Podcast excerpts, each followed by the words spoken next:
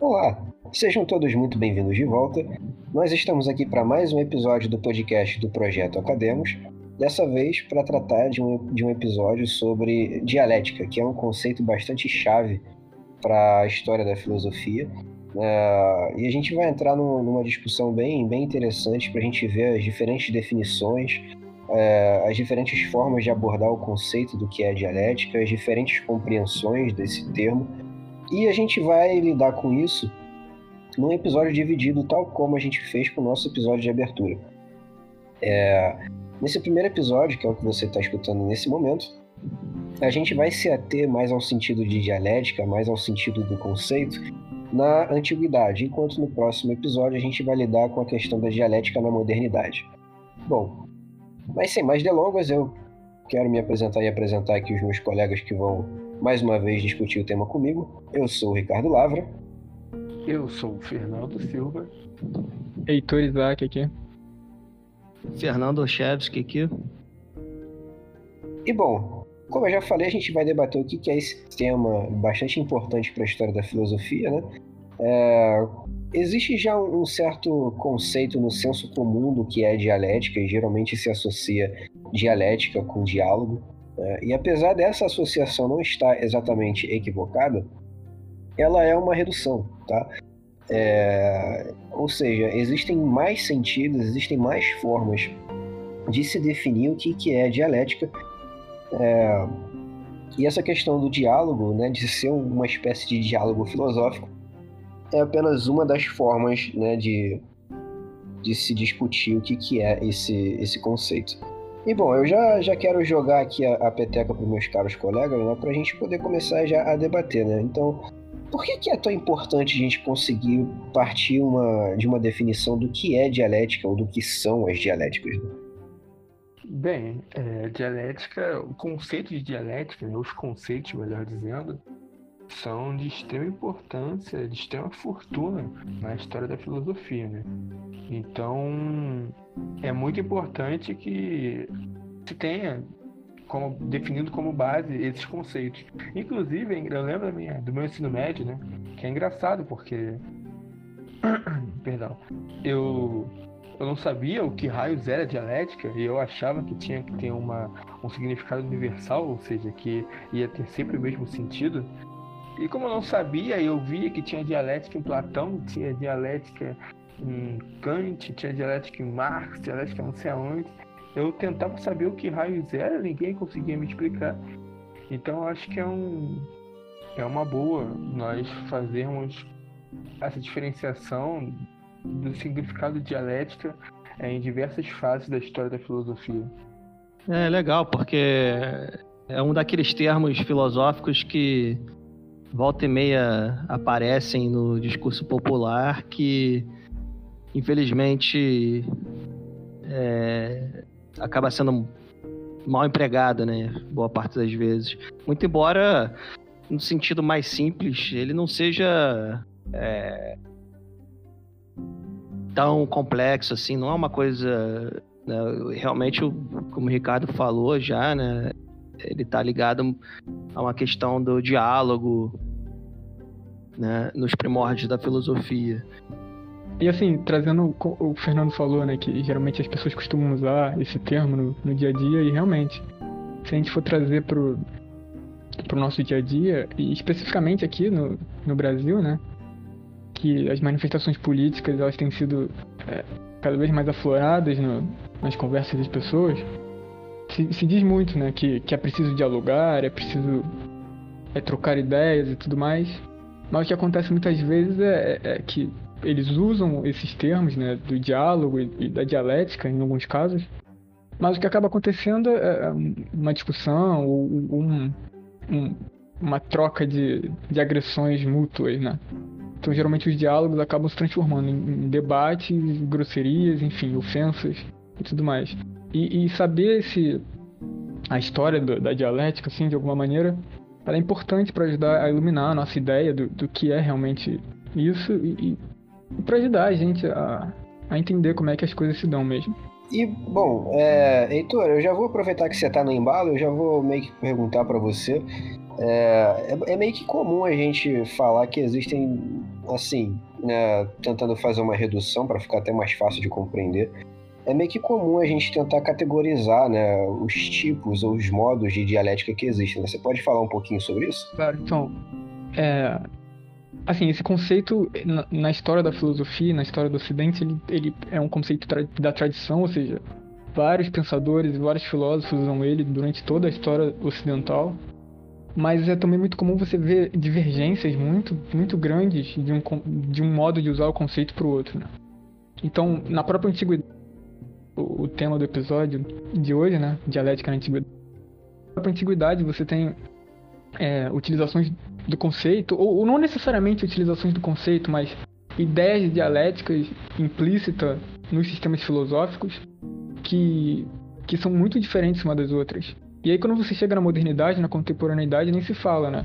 Apesar de, de você ter alguns polos centrais em toda a história da filosofia, é, esses polos eles, eles disputam entre si, eles, eles são bem até contraditórios às vezes. E, e assim, de maneira bem reduzida e geral, eu acho que não seria errado se a gente falasse que na antiguidade, pelo menos, você tem três concepções ou três ideias de dialéticas diferentes. Assim.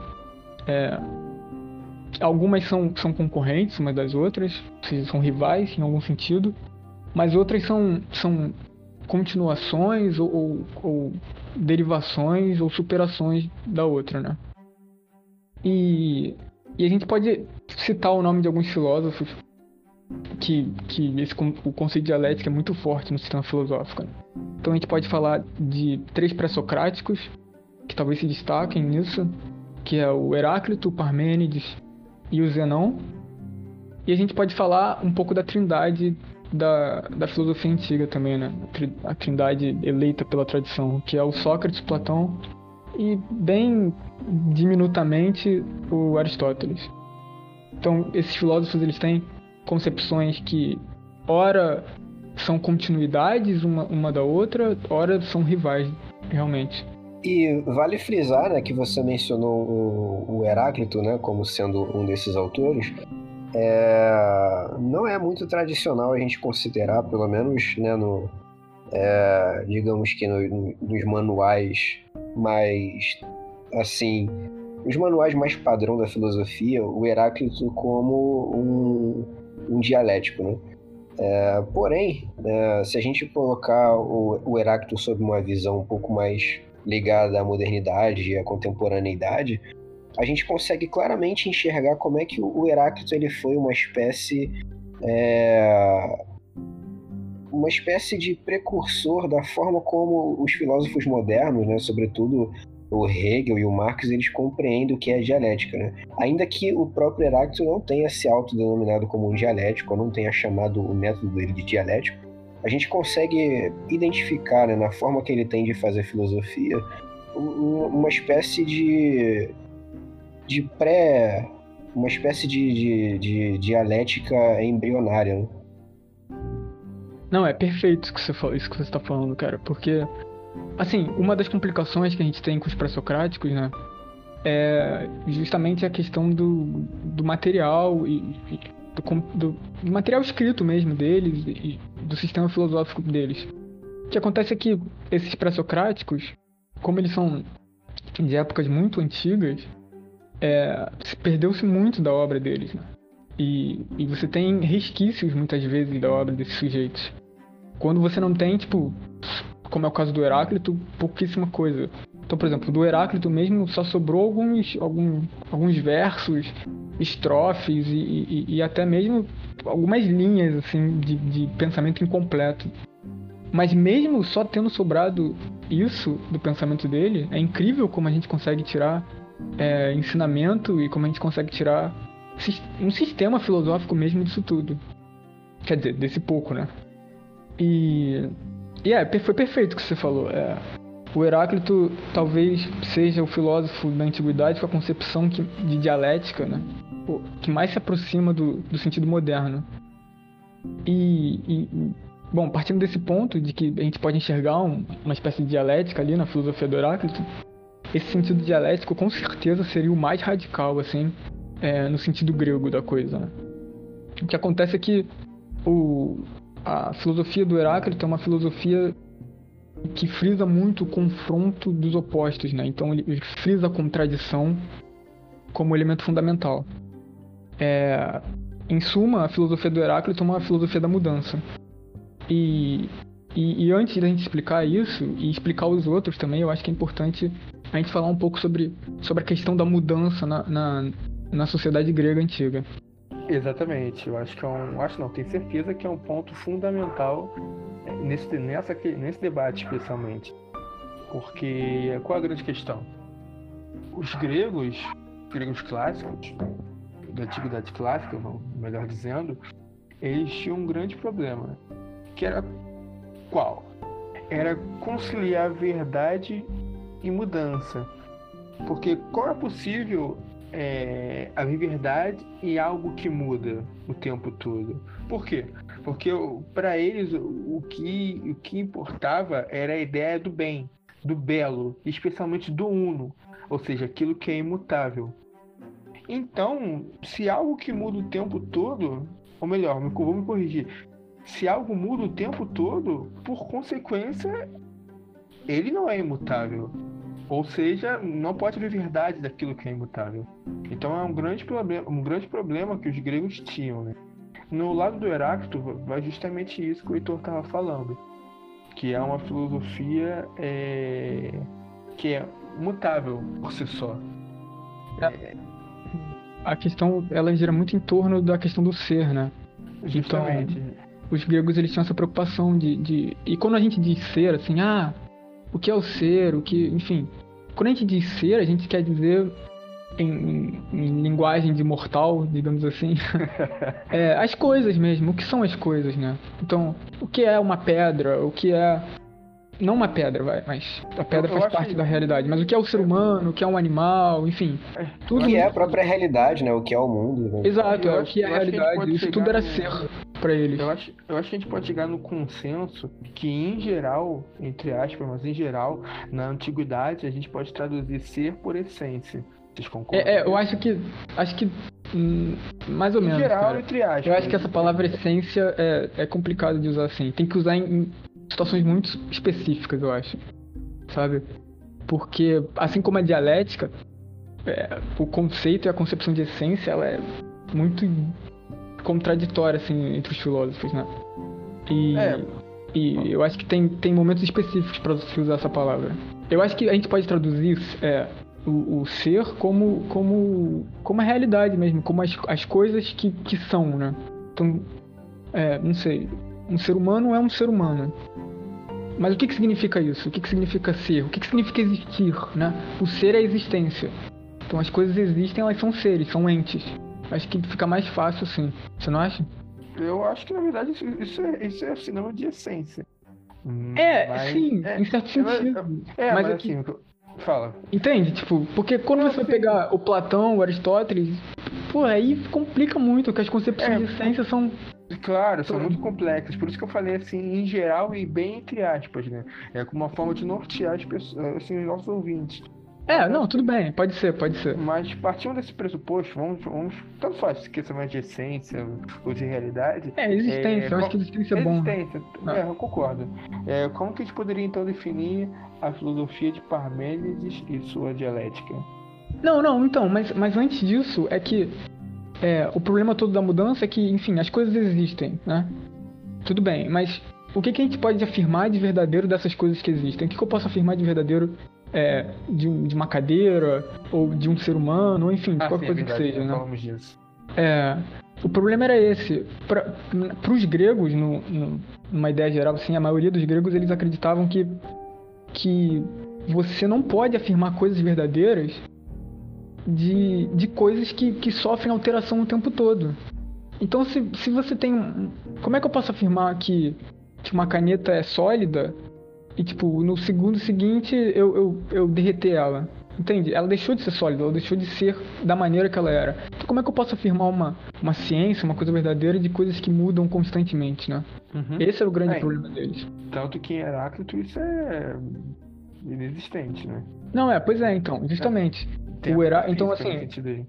É, explicar essa coisa da mudança, porque que era uma questão importante para eles, é legal porque o Heráclito justamente ele tem a, a concepção filosófica que é mais radical nesse sentido, porque o Heráclito É, pra- ele vai ele Para Heráclito, a, a mudança, ela, ao contrário de ser algo que nega a verdade do ser, né? Se a gente for falar da- do- de como os gregos tradicionalmente enxergavam a- o que é a mudança na antiguidade, para Heráclito a mudança ela é um, ela é uma, ela é inerente ao ser, né? O ser ele muda porque ele precisa mudar para continuar sendo, né? Então é, por exemplo, né, o- faz parte da vida do homem que ele passe pelas etapas da sua vida. Então, é, o cara ele começa como uma criança, vai para sendo adulto e vai sendo, vai se tornando velho até que ele morre. E isso para ele é uma mudança, né? E para ele é, essa mudança é justamente o que mantém a, a vida em, em seu estágio funcional, né? exatamente. É. Então, Eu tenho. Fala, Ah. fala, pode falar. não é, então é porque o- o- esse conflito dos opostos, então os opostos sendo sendo realidades que se revezam, se alternam e que apesar de contraditórias elas justamente têm esse esse movimento de, de se alternar. Isso pro Heráclito apesar de tudo, não é, não é um problema. Ao contrário, como o Ricardo falou. Isso para ele é, o- é o fundamento da realidade. A coisas própria realidade, alternam. exatamente. Então, se a gente pudesse resumir o, o sistema filosófico do Heráclito em uma frase, certamente seria de que, de que pro Heráclito não há estabilidade no ser. E isso é Exato. como a realidade é. É, eu acho. É, é, Não, pode falar, Fernando. Não, só rápido, bem rápido, só acho interessante também a gente colocar, é, contrastar o pensamento do Heráclito com o do Parmênides, é, assim, bem rapidamente. É, colocando aquela questão, né? O Heráclito como o filósofo do movimento e o Parmênides como o filósofo do. é, daquele ser imutável, daquele ser que não se move, daquele ser que não tem divisão, né? E Parmênides sendo aquele aque- famoso, né, por dizer que o ser é e o não ser não é, né? E Isso. daí ele tira a ideia de que o, o ser ele, ele, é, ele, é um, ele é um ele é um é como se fosse tudo, né? Ele é inteiro. É, É exatamente. uno. né? Ah. Ele, No ele Parmênides não há, não há interseção entre ser e não ser, né? Como acontece no Heráclito. Então, assim, se tivesse partes, então seria, teria algo separado. Logo, esse algo seria não ser. Então, esse, esse não, como não ser não pode existir para o Parmênides, né? E essa concepção foi a concepção metafísica que venceu, né? Que, digamos, venceu. A É, tradição, é. Sem é, dúvida. que foi, que foi mais aceita até desde a Grécia antiga, né? É, depois foram, é, quando chega no é, Sócrates, Platão, Aristóteles, é, a coisa fica um pouco mais refinada, né? Porque você percebe que essa metafísica é, da, da constância, né, da parmenídica, né? Ela não é colocada na realidade que a gente enxerga, né? É, os filósofos posteriores eles conseguem identificar falhas e problemas na situação, né? Exato, mas assim, por exemplo, a gente pode muito bem é, enco- é, perceber a, a- essa questão do Parmênides, do ser, é, ser imutável e tal, no mundo das ideias do Platão, mas isso aí já é uma coisa que a gente. É, a gente vai entrar daqui a pouco. É, É. O único, a única consideração que eu queria, antes de falar, antes de passar para Parmênides e falando de Heráclito, não sei se vocês concordam com isso, mas é. Já que nessa, nessa- nesse sistema que nós é, acabamos de explicitar do Heráclito, né, onde aquilo que é a realidade ela é, uma, é uma, uma contradição dos opostos, não sei se vocês concordam, mas a impressão que, que eu tenho é que se trata de uma lógica, eu não diria dialética, mas antidialética. Por que, que eu falo isso?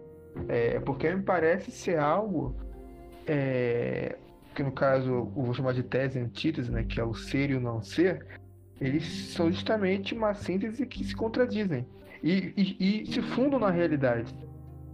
E não formam assim uma síntese, né? Vamos chamar assim de uma maneira sim, lógica. sim, eu é um, é um- concordo. É um né? embate, é um É, embate eterno. mas é- um é- é embate- É um, embate, é um embate eterno que nunca produz uma síntese e Não, mas então, aí que tá, eu não sei se eu concordo. Eu acho que produz É, síntese, também não mas as sínteses são, não. são, são, tipo, momentâneas, sabe? Então, por exemplo, você tem a famosa passagem do Parmênides que fala do homem do rio.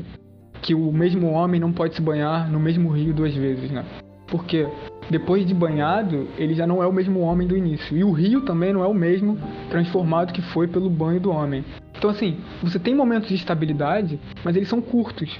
Sínteses, elas são menores e, e, quase que instantâneas, assim. Então, tipo assim, o, o, sujeito dá o próximo passo e ele já não é o mesmo homem. E o próximo passo ele já não é o mesmo homem. Sim. Mas o meio período de dar um passo e outro tem uma síntese, entende? Sim, mas, essa, é, é, mas pelo fato de ser tão é, curta, a questão toda é, é, é, no final das contas, é o movimento, né? Até, Exato, devido. É, é. Isso.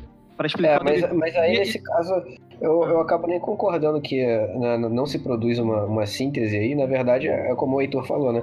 É, o que existe, na verdade, é uma, é uma constante produção de novas sínteses, né? Sim, sim, sim. É, é uma eu síntese digo... que já tem nela sua própria antítese e, e, e por aí vai, né? Sim, sim, não. Eu, eu acho interessante também é, a gente colocar. É, que eu estava falando do. É, eu, eu, me adiantei um pouco quando eu fui falar de Platão e Aristóteles e os, e os pós-socráticos, né? Uhum. É, mas que eu falei um pouco do, que a metafísica dele seria, seria parmenídica, mas a física, é, pelo menos para Platão e tal, e o, é, acho que Aristóteles é um pouco diferente, né? Mas, é do Heráclito, tem razão. É do Heráclito, né? É. Porque é, o mundo é um mundo de, de, do devir, da mudança, Isso. aquela Exatamente. questão do mundo é, sublunar, né? Porque os gregos tinham uma noção muito boa da, de astronomia, né? E eles conseguiam calcular a rota dos planetas que, ele, que eles conseguiam observar é, a olho nu, né, na época. Mas eles não conseguiam aplicar essa matemática, eles não conseguiam aplicar essa ciência ao, ao mundo do devir, ao nosso mundo do dia a dia, à natureza e tal. Eles viam as constâncias, né? É, é, as estações do ano e tal, mas é, eles não sabiam eles não conseguiam entender o, é, como que aquilo acontecia, né? Era é uma constante mudança, via, nascia, nascimento, morte, crescimento, e era, era meio que caótico isso, né? Depois o Aristóteles, ele até vai... Admite é... isso, né? Ele admite isso como uma falha. Ele, ele vai não. dizer em, em algum momento que, que se um dia conseguirem matematizar a física, ele tá acabado. E é isso que sim, o Newton faz. Mas ele ao menos consegue. Depois, mas ele, ele ao menos. Sim, sim, mas ele ao menos é, consegue colocar uma certa ordem. Né, é, dizer que é aquela coisa né, da pedra, a pedra, por que, a pedra tende, a pedra tende a ficar parada, né? Aquela coisa sim, é. toda, né? É, coisa que, porra, anteriormente as pessoas nem conseguiam pensar nessa forma, né? Sim, sim. Ele mas ainda assim, não ele era fez uma física descritiva, né? Sim, exatamente. Era descritiva, mas não era matemática, né? Não, exato, não exato. Não era uma ciência, assim, exata, né? Isso. Mas enfim, isso tudo é pra, pra gente conseguir tentar mostrar que de alguma maneira, apesar do Heráclito não falar como todas as palavras, que esse sistema filosófico do Heráclito, ele se aproxima, pelo menos de maneira geral, do sistema dialético moderno que vai chegar com Hegel e tudo mais, né? Que é justamente essa ideia de opostos, de, uma, de teses opostas ou de, de ideias opostas, gerando uma, uma, uma síntese, uma conclusão que de alguma maneira une as duas teses opostas. Né?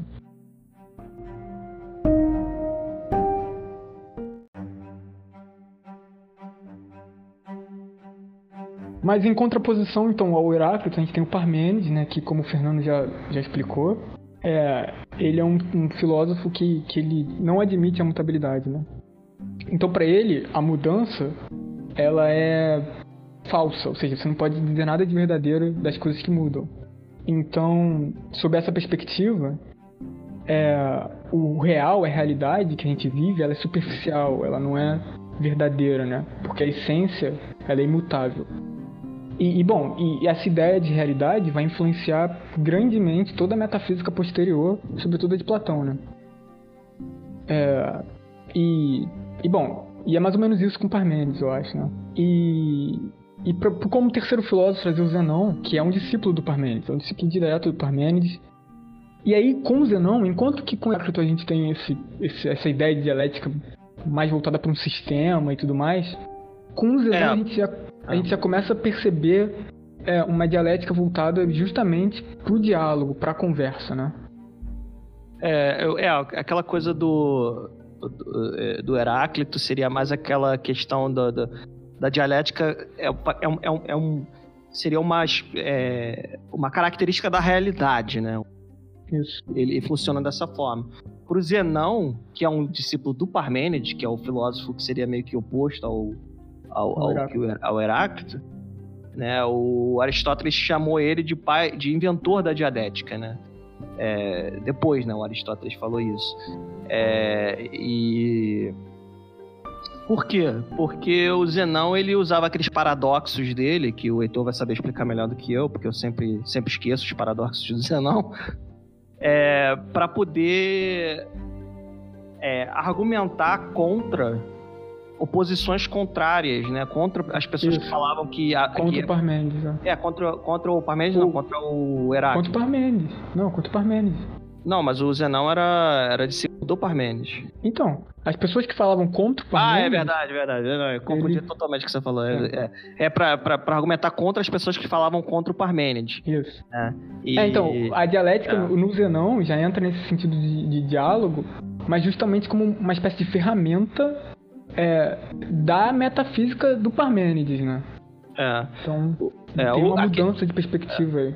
É, o, aquele autor, né, o Burnett, ele escreve que, assim, foi o Aristóteles que foi é, que através desses é, dessa argumentação com, com os paradoxos e tudo mais, foi assim que ele se tornou inventor da dialética, né? Que, que ele bolou uma arte de argumentar não a partir de premissas verdadeiras, mas de premissas aceitas pela outra parte, né? Isso, hipotéticas. É. Então Exato. o sujeito chega com uma, com uma premissa hipotética e você, o princípio da dialética dele é aceitar isso como, como uma verdade e aí a partir daí você construir algo, né?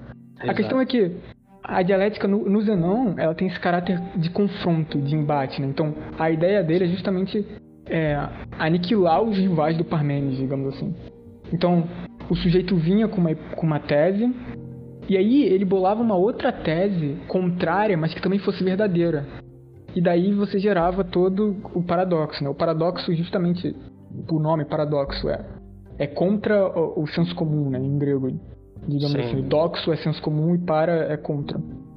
Então, bem resumidamente, para a gente não se alongar muito no, no Zenon, as, as coisas mais importantes é justamente que a dialética já entra como método discursivo e ela, mas no Zenon ela é um método de combate, né? É um método combativo.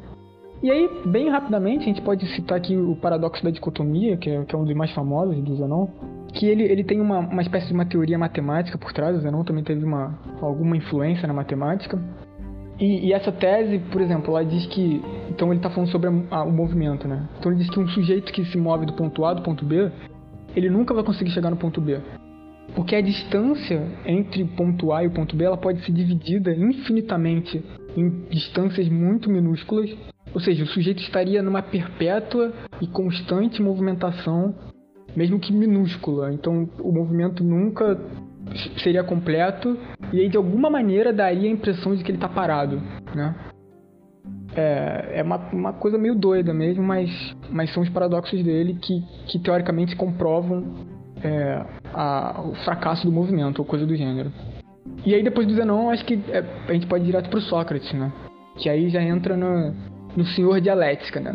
É, o, o se, se, enquanto o Zenon ele é o né, de acordo com a, com a fala do Aristóteles, né? Se o Zenon ele é o pai da dialética, né, no sentido de o cara que inventou a dialética, né, ao menos nesse sentido grego antigo de dialética enquanto conversa, enquanto diálogo, é, o Sócrates ele foi o cara que, assim, foi o dialético por excelência, né?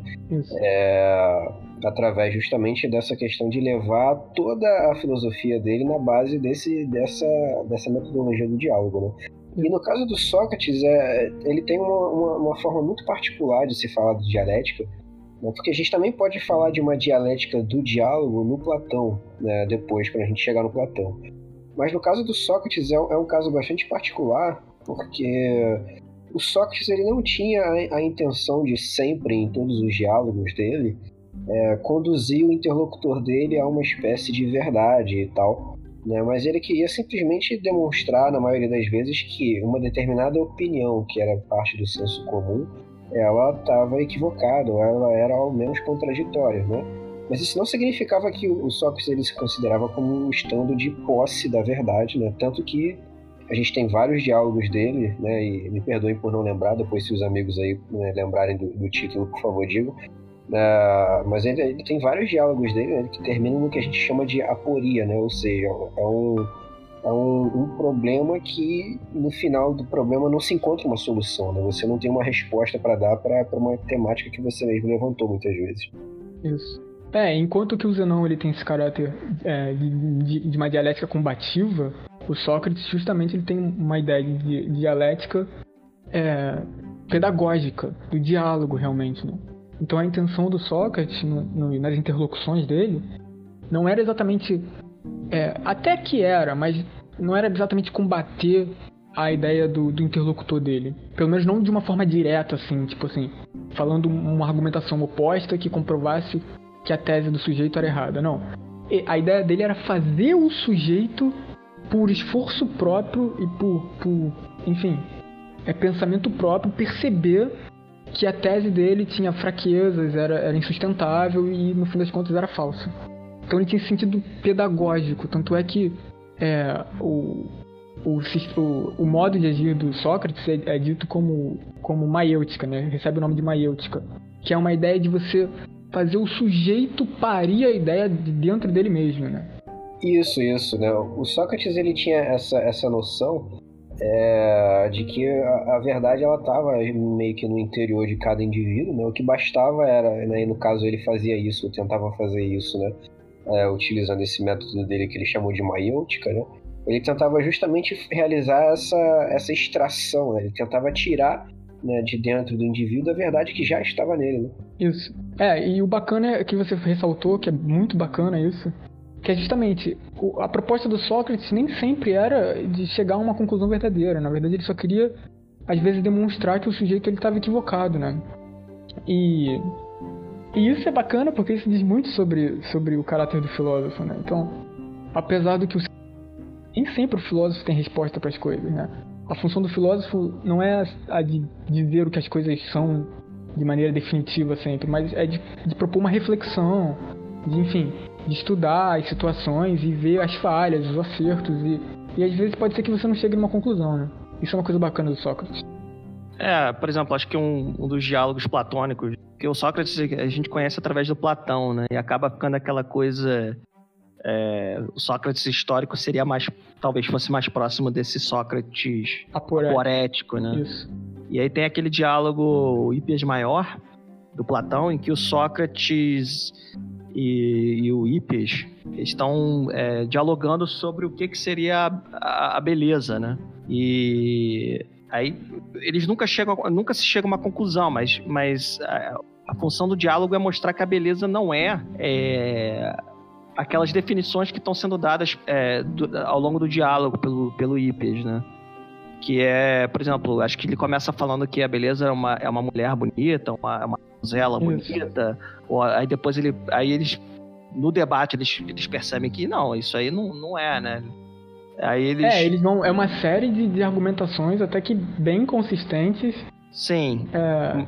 Mas que não. que acabam caindo por terra quando eles Exato. vão analisar os pormenores, né? Exato. É, por exemplo, depois chega a beleza o ouro, ou a pois beleza... é, e, e bacana é que no é. final do diálogo, o diálogo termina com Sócrates falando é, o belo é difícil. Ou seja, tipo, não chegamos Exato. a conclusão nenhuma e a é. discussão é, é difícil, então, tipo... É, porque são coisas, é, essas coisas, elas, elas tem o belo, mas elas não seriam. É... A ideia de belo, né? O é, elas não seriam a definição do que, que é o belo, né? Isso. Elas têm a característica de. Elas participam do belo, né? Exatamente. Mas, elas... mas não são o belo em si, né? Exatamente. Isso, é...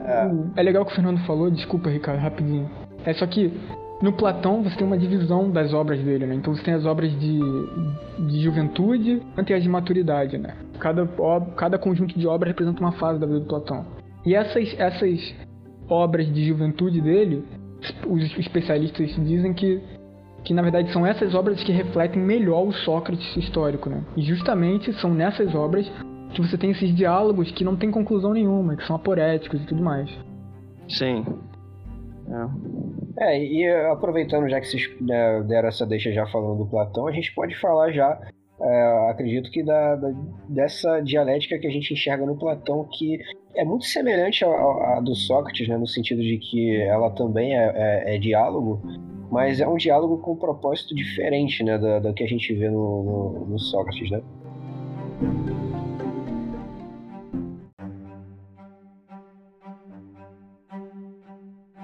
Então, o que eu acho é, interessante né, em relação ao Platão é, por mais que, claro, a concepção de belo e único vai ser a mesma nos gregos, que é o que eles buscam em relação à verdade, a primeira diferença é que em relação ao Sócrates em si, o Platão, pelo menos para mim, ele não aparenta ter, é, vamos dizer, essa preocupação pedagógica né, que o Sócrates tem. Isso é uma coisa que eu não vejo no Platão. É, e a outra, e o que a gente pode também falar do sistema de Platão é que a dialética dele é, nós podemos explicar justamente pela, pela teoria dos dois mundos. Porque de um lado nós temos o mundo sensível, que é o mundo das ilusões, é, que é o mundo daquilo que é mutável, que a gente pode pensar no Heráclito nisso. E do outro lado nós temos o mundo inteligível, que é o mundo onde encontram-se as ideias inatas, a verdade, aquilo que é, que é uno, aquilo que é belo, que seria o ser. Que a gente pode pensar no mundo é, imuta, é, imutável né, do Parmênides. Então tem essa oposição entre o, aquilo que é sensível, aquilo que é ilusório e que porventura é passível de mudança e aquilo que é real e verdadeiro, que está no mundo inteligível. E isso, inclusive, é a saída do Platão para tent, tentar é, responder né, e, e solucionar aquela, aquela questão cruel que atormentava os gregos, que é essa tragicidade da verdade, que é conciliar verdade e movimento. É, eu concordo 90% contigo, cara, mas eu acho que eu não concordo muito com a questão pedagógica. Eu acho que o Platão ainda mantém um pouco do, do espírito socrático. Porque você vê, você tem, por exemplo, o Menon, que é justamente o diálogo do Sócrates com, com o escravo, e ali o Platão já vai esboçar um pouco, esboçar não, ele já vai mostrar mesmo é um pouco do, da teoria da reminiscência dele, da ideia do, dos dois mundos. E ali você vê um Sócrates com um esforço pedagógico de tipo tentar mostrar assim, tá vendo? Essas coisas que, que esse sujeito sabe já estavam dentro deles, né? Que é justamente a ideia de natismo no Platão. Então eu acho que, que, é, que é tipo essa coisa de você tirar de dentro de você mesmo algo que já está lá.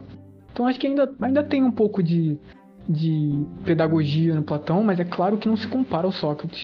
Até porque é, como você disse, o, o, a ideia de dialética do Sócrates Platão tem um salto, tem uma mudança de perspectiva pô, incrível, assim. Porque enquanto que o, que o Sócrates ele usa a dialética, esse, esse método de diálogo, e ele é suficiente em, em termos gerais para se alcançar a verdade, né?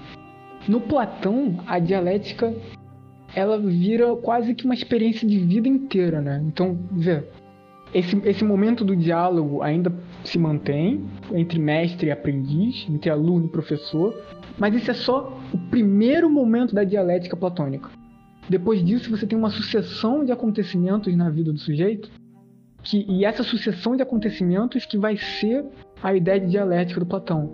Então, a ideia de dialética não é só mais a interlocução, o diálogo, mas é um processo inteiro, com várias etapas e, e, a ideia, o resultado final disso, o objetivo final da dialética do Platão, é alcançar o mundo das ideias. É, essa, essa ideia do Platão, de que o Platão ele, ele, ele usa a, a dialética dele para uma, uma, uma espécie de, de, de condução para um propósito metafísico, que é justamente essa, essa grande diferença, que não chega a ser tão grande assim, mas é uma diferença entre ele e o Sócrates, né?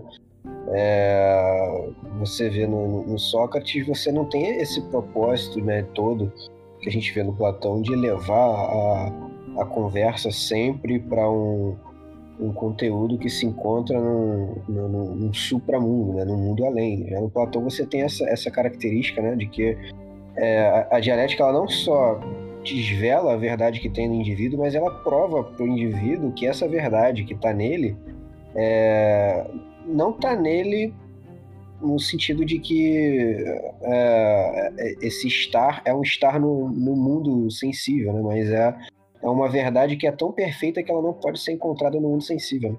Isso. É, o que é bacana também de falar no Platão é que, vê, a única coisa de, de verdadeiro e permanente que há no mundo sensível, digamos assim, é justamente a alma humana. Então a alma humana, Platão, ela de alguma maneira representa a essência do humano, né? Então a, a alma humana, ela está no mundo sensível dentro da matéria, do nosso corpo. Mas ela não pertence a esse mundo, né? Ela pertence ao mundo suprassensível. Então, e, e, aí rola um, uma doideira, rola um pouco de, de religião até, né? Então, pro Platão, você tem um esquema de, por algum motivo, essa alma que está lá em contato com as coisas verdadeiras, ela sai de lá, ela, ela entra em contato, ela se materializa, né? Ela é informada e e aí aqui, é, estando no, no, no, mundo material, essa alma é a nossa ligação com o mundo suprassensível. Então é através dela que a gente conhece as coisas verdadeiras. Então a dialética no Platão é esse processo de ascetismo, né? É um processo ascético de, de, de elevação da alma e de alcançar o, a verdade imutável. Exatamente. Acho que um bom exemplo é, vai ser, um, vai ser um, um diálogo que a gente vai acabar citando bastante aqui. Desse. Que, que, que acontece esse processo, que dá para ver esse processo, é o banquete, né? Onde é, é um diálogo platônico em que tá tendo um banquete e as pessoas, várias pessoas ali estão dando definições do que, que é o amor, né? E aí, quando chega o Sócrates, o personagem platônico, Sócrates, é, para falar da definição, ele, ele, ele conta a história da Diotima, que é uma, acho que uma sacerdotisa, né? Isso, que foi professora do Sócrates. Exatamente. E, e, e ela conta para ele, é, é, ela faz uma espécie, de, é uma espécie de dialética ascendente, né? Que vai mostrando que, não, é... Você tem um amor entre, entre, entre entre as pessoas, entre o professor, o aluno, entre acho que homem e mulher, enfim, é, vários tipos de amor, né? Eu estou citando aqui é, é, aleatoriamente, não estou falando exatamente como é no diálogo. É, você pode ter o um amor, você tem o um amor ao seu, ao seu país, você tem um amor à sua família As e leis. tal. As leis, exato.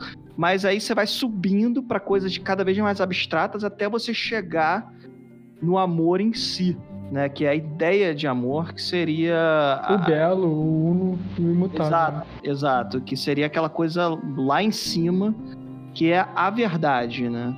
Que não é uma coisa que participa, é, é uma coisa da qual as outras coisas participam dela, mas ela em si não participa de, de nada, né? Ela é, é em si aquilo que, que já é necessário e universal sempre, né? Isso. E esse e, o diálogo do esse diálogo do, do banquete que você citou é curioso porque o Platão ele, ele consegue compor as obras dele, os diálogos dele de maneira porra, incrível. Então, nessa nesse momento do banquete, o personagem Sócrates ele tá no momento da vida dele que ele já tá meio que assim na última etapa da dialética, né? Então você Sim. tem até coisas curiosas que é tipo assim, porque nesses banquetes eles enchiam a cara e era vinho pra cacete e tal, e todo mundo ficava bêbado. E tem um momento que um dos personagens fala assim, ah lá, o Sócrates bebeu pra caramba e, e tá de boa, nem tá. Não tá cambaleando, não tá nada. E aí meio que rola uma explicação falando que, tipo, ah, porque de alguma maneira o Sócrates já tá nessa etapa é, de dialética avançada que a alma dele já não, não, não, é contaminada pelo álcool, que é uma coisa material e tudo mais. Ah, sim, mas isso é verdade, né? não, é então, mas, mas então, a dialética é justamente esse processo de vida inteira. Então você tem um momento de, de professor e aluno. Depois você tem um momento de, de admiração das leis, da política. Exato. E aí você é. vai escalando até que você chega numa fase da sua vida onde você já está mais maduro, mais velho. Você, você não pode ser jovem para chegar nessa fase. O Platão ressalta isso. Sim. E, e aí você, de alguma forma, você consegue entrar em contato com esse mundo suprassensível e você se torna um filósofo de fato, né? E Exato. tem uma outra coisa curiosa, é que o Platão fala que esse processo não é para todo mundo, né? São poucas as pessoas que conseguem fazer isso. Sim, sim. É, e assim, no caso do, do Platão, a gente tem essa, essa característica bem interessante, que é justamente né, por causa da, desse, dessa, desse aspecto ascético né, da filosofia dele, né? É, porque, como a gente viu no Sócrates, né, tem esse caráter de que a, a verdade ela estaria já é, meio que é, dentro de, do ser de cada um e bastava aquele processo de maiêutica que a gente viu né, para conduzir o indivíduo a, a, a percepção da verdade que existe dentro dele mesmo, né? e já no Platão não, né? Já é, você tem esse propósito ascético, né? E, e aí eu lembro a, a, a, etimologia da palavra, né? Que ascese, né? Vem de, essa palavra grega que, é, que é esqueces, né? É, significa exercício, né? Então é, é justamente um, um, uma tarefa a se cumprir, né? É justamente um exercício a ser realizado é, e bom, como toda tarefa, como todo exercício, não são todos que são aptos a fazer né, absolutamente tudo, né? É, e justamente é, é, nessa característica que a gente vê a grande diferença do Platão para o Sócrates, né? E bom, acho que para a gente fechar o, o, encontro de hoje, né, por último e não menos importante, acho que vale a, a gente falar um pouquinho do Aristóteles, né, que é, o, o, interessante do Aristóteles é que o Aristóteles ele foi muito útil para a gente conseguir avaliar né, os filósofos anteriores, né, porque o Aristóteles ele não só ele não só produziu um sistema filosófico próprio, como ele também funcionou como uma espécie de, de, de enciclopedista ou, ou, comentador das filosofias anteriores, né, sobretudo do Platão, inclusive, mas não só do Platão. É, e aí a gente vê como é que ele foi útil, por exemplo, para definir o, o Zenão como o, o pai da, da, da dialética, né, o criador da dialética em determinado aspecto. Né? E eu acho que vale a gente não deixar o Aristóteles de fora, a gente falar um pouquinho dele. É, o Aristóteles, ele, apesar de ter grandes contribuições, não só para filosofia, mas para praticamente tudo, é, biologia, astronomia, física, enfim, acho que só matemática que, que ele não teve contribuição nenhuma, mas apesar disso, a contribuição do Aristóteles para a discussão da dialética é bem diminuta em comparação ao Platão ao Sócrates e a alguns pré-socráticos, né? Porque na verdade o, o Aristóteles ele parte para uma outra concepção de busca do conhecimento, né? Ele parte justamente para a ideia de método científico no sentido moderno que a gente conhece. O Aristóteles ele é um inaugurador do método científico empírico, né? Então é. ele parte da experiência para buscar é, o conhecimento verdadeiro. E da ele abandona também, né? Exatamente, da lógica. E ele abandona um pouco o processo dialético, até por conta da, da, do abandono também. Isso se dá muito ao fato do abandono do Aristóteles à própria metafísica, né? Porque desde o Parmênides, a dialética ela servia justamente como um instrumento de alcance metafísico. E o Aristóteles, ele, ele como eu disse, ele é um grande contribuidor para a física. Ele tem uma concepção de que você pode alcançar conhecimento desse mundo aqui mesmo, da realidade. Apesar dele também ter uma metafísica, ele diz que sim, é possível alcançar conhecimento de alguma maneira desse mundo, né? Mas isso não se dá através da dialética, isso se dá através do método científico, do método de investigação empírica, né? Sim, ele, ele não. Ele, Rapidinho, ele também não, não é, desdenha completamente da dialética, né? Não, ele, não. Ele, ele, diz apenas que é, é, é, se eu não me engano, que é uma dedução que é feita a partir de premissas que são prováveis, mas que ela se opõe ao, ao silogismo, né? Que seria Isso. uma coisa científica, né? Porque são premissas que é, geram conclusões necessárias, né? Por causa Isso. da forma, né? Exatamente. A minha pergunta é justamente nisso, né? Para vocês conhecerem mais sobre Aristóteles, se seria uma indução ou uma indução. Porque até onde eu lembro, a dialética é meio que uma lógica do provável Aristóteles, né? E é por isso que é uma ilusão. Né? Porque é, porque ela... a dialética, de alguma maneira, você tem que partir de, de hipóteses que não necessariamente são verdadeiras, né? Então, a, a própria ideia de diálogo é você se abrir por uma hipótese que o seu interlocutor vai te dar. E aí, dessa hipótese, que não necessariamente é verdadeira, vocês começam a desdobrar e, enfim, tentam chegar a alguma conclusão. Acho que você parte de algo subjetivo, né? De certa forma. Pode partir, né? Inclusive, justamente, a ideia do, do, do da dialética socrática também era uma ideia de combate ao, aos, aos sofistas, né?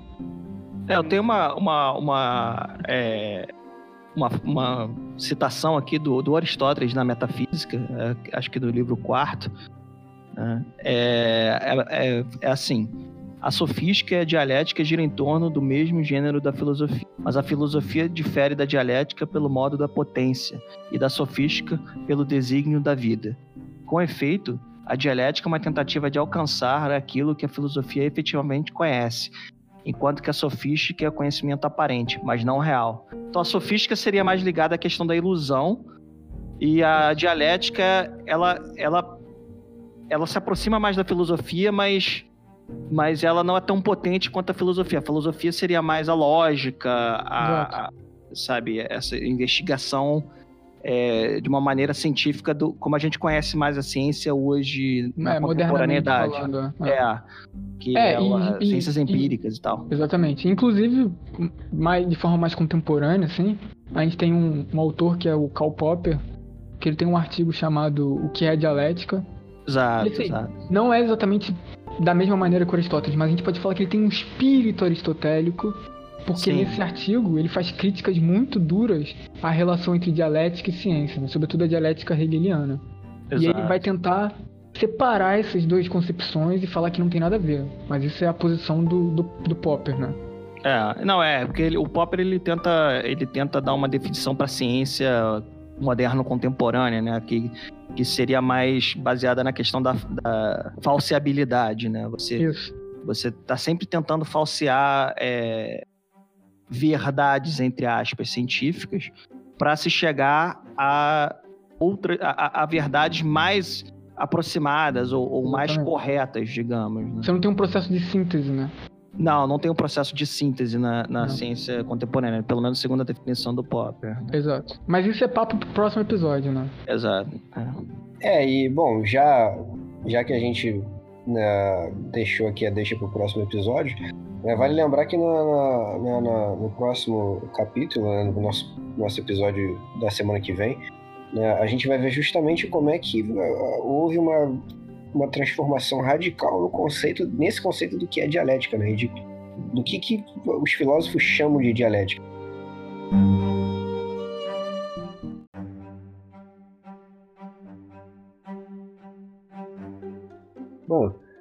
Mas agora que nós precisamos encerrar mais um episódio, né? Sempre um, um momento triste, mas também um momento alegre, porque é, é sinal de que nós vamos fazer o próximo. É, Vamos ficar com mais uma rodada de indicação de leitura, como nós sempre fazemos ao final dos nossos episódios.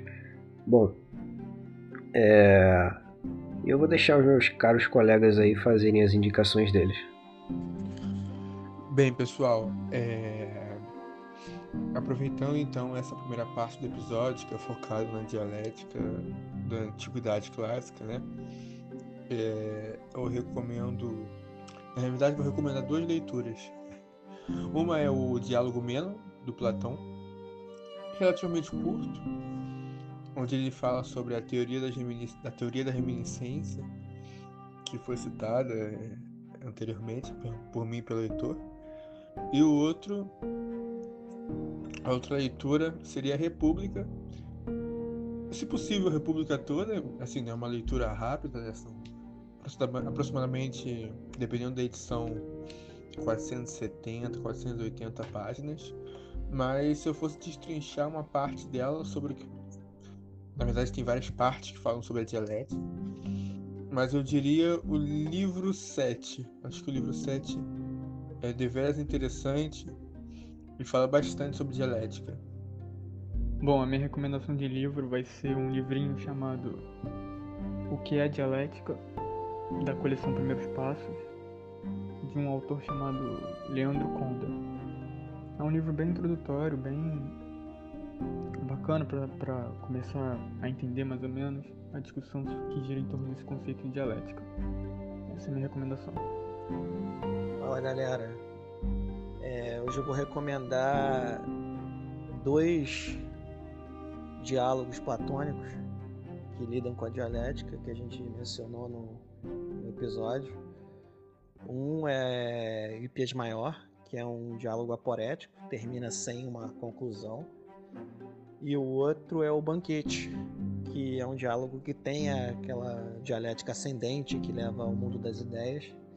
E esse sim tem uma conclusão platônica. Para encerrar a rodada de indicação de leituras, fica a minha recomendação. Eu deixo aqui né, como minha indicação para essa semana, para vocês darem uma olhada e tal, o, o escrito chamado Apologia de Sócrates, né, em que o Platão ele relata como foi o julgamento de Sócrates e ali a gente tem uma, uma clareza bem interessante né, de como é que o Sócrates ele, ele manifestava o seu a sua maiêutica, a sua dialética, né, para contrapor muitas vezes as teses dos seus adversários, mas também para deixar aparente muitas vezes é, uma contradição interna nos argumentos né, das pessoas, que não necessariamente eram seus adversários, mas no sentido geral mesmo. É, e bom, para encerrar, fica aqui né, os nossos recados de sempre. Não deixem de seguir a gente nas nossas redes sociais. Nós temos o nosso Instagram, Projeto Underline Academos. Temos também o nosso Facebook, que é Projeto Academos. É, o site, que é projetoacademos.com, tá? onde a gente não só posta os, os, nossos episódios anteriores aqui do podcast, mas nós também postamos nossos artigos e tudo mais. E também nosso e-mail, que é academospodcast.gmail.com. Né? E por todos esses canais você pode não só seguir a gente, né? mas você pode também deixar lá a sua a sua contribuição né, com alguma sugestão, com alguma eventual crítica, é, sugestão de temas futuros, elogios, etc. Né? Então, é, você também pode tirar suas dúvidas com a gente, se ficou alguma dúvida após algum debate de algum episódio nosso. Enfim, é um canal aberto para que vocês possam interagir com a gente lá. E dito isso, fica aqui né, o meu abraço e o abraço de todos aqui da mesa. Né, esperamos nos ver na semana que vem para concluirmos essa discussão que iniciamos hoje né, sobre a dialética. E é isso. Valeu e falou. Um abraço a todos mais uma vez.